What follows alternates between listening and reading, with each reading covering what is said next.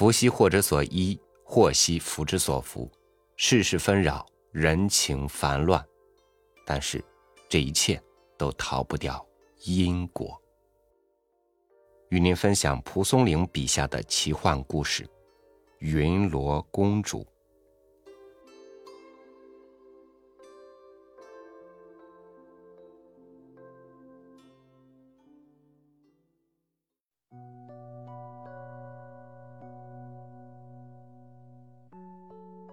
安大业是河北庐阳县人，生得很秀美，同辈中没有比得上他的。而且读书很聪慧，名门大家争相向他提亲。他母亲做了个梦，说儿子当得公主为妻。一天，安大业独自坐在房间里，忽然闻到一股奇异的香气，接着一个婢女跑了进来，说：“公主来了。”说完，用一条长毡铺在地上，从门外一直铺到床前。安大业正在惊疑之际，一位女郎扶着婢子的肩头走了进来。她的容貌和衣裳的丽彩光照四壁。婢女说：“这是圣后府中的云罗公主，圣后看中了你，想把公主嫁给你。”因此，让公主自己来看看你的住宅。公主和安生下了几盘棋。婢女说：“公主疲倦了，该回去了。”公主走时放了一些钱，告诉安生说：“你住的这房子狭窄潮湿，麻烦你用这些钱把宅地修饰修饰。”房子修好了，再来相会。一婢女在一旁说：“这个月是犯天刑的，不宜建造，下个月吉利。”公主便走了。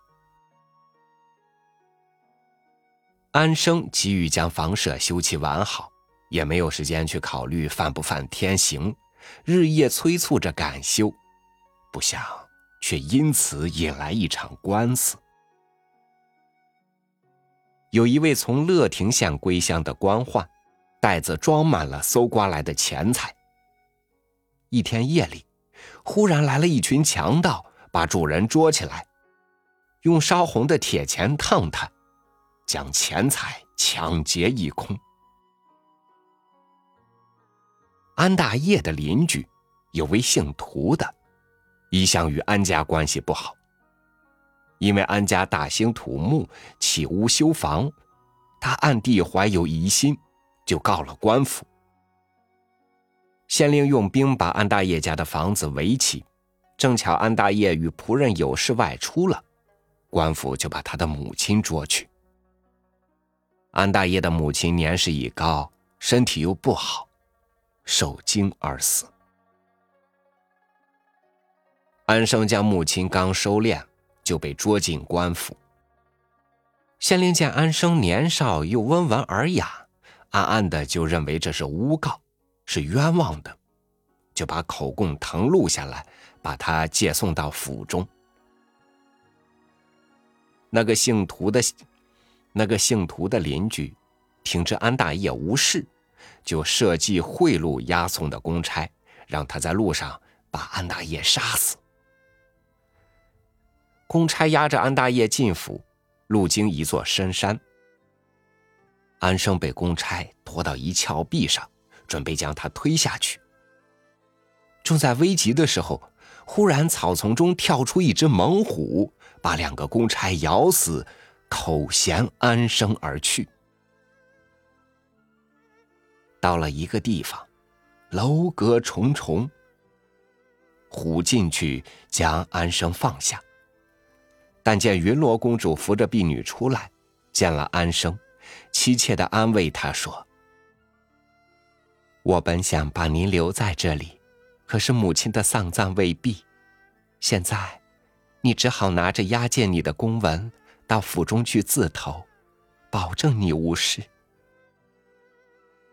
于是就取下安生胸前的袋子，打了几个结，并吩咐说：“你见官时，解开这扣结，便可以免祸。”安生按照云罗公主的吩咐，到郡中自投。大人问话时，安生边说边解结。太守很喜欢他的忠诚老实，又查了公文，知道他冤枉，就消了他的罪名，让他回家。安大业回到家中，更加收敛自己的举止。在家中专心读书，从不外出。家中只留一位跛脚的老婢子为他做饭。他给母亲服孝期已满，每天都打扫台阶、房屋，以等待好消息的到来。一天，闻到异香满园，到楼上一看，内外陈设，焕然一新。偷偷揭开画帘，见云罗公主以盛装坐在里面。安生急忙拜见。云罗公主挽着安生的手说：“你不信天数禁忌，建造房屋，酿成灾祸，又因母亲去世，服孝三年，耽误了我们三年。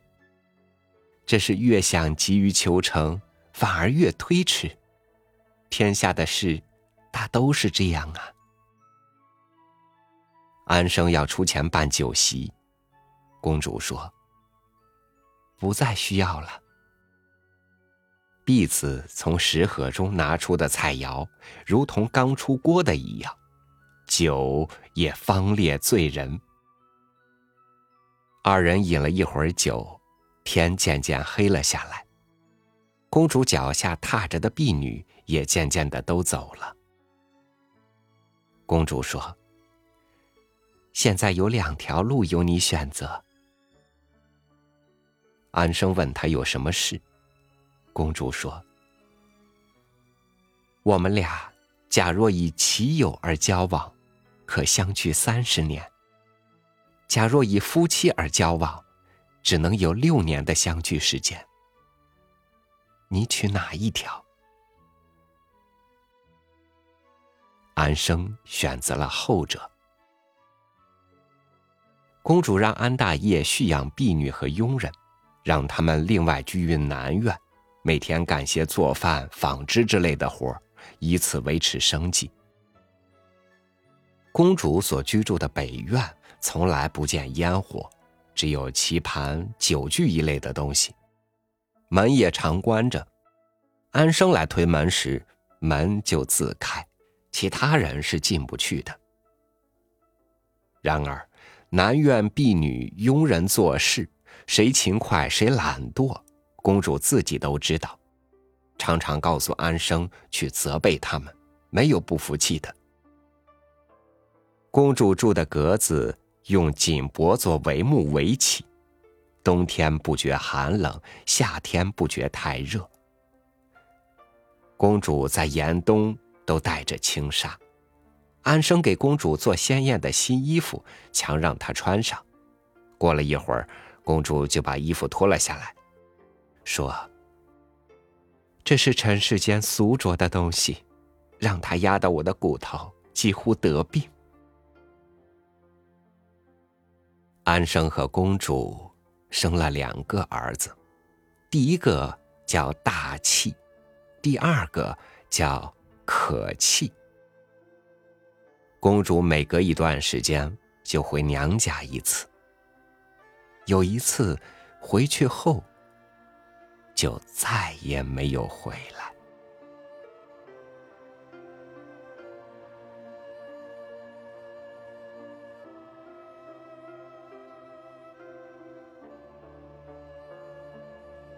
故事是奇幻的，道理却是现实的。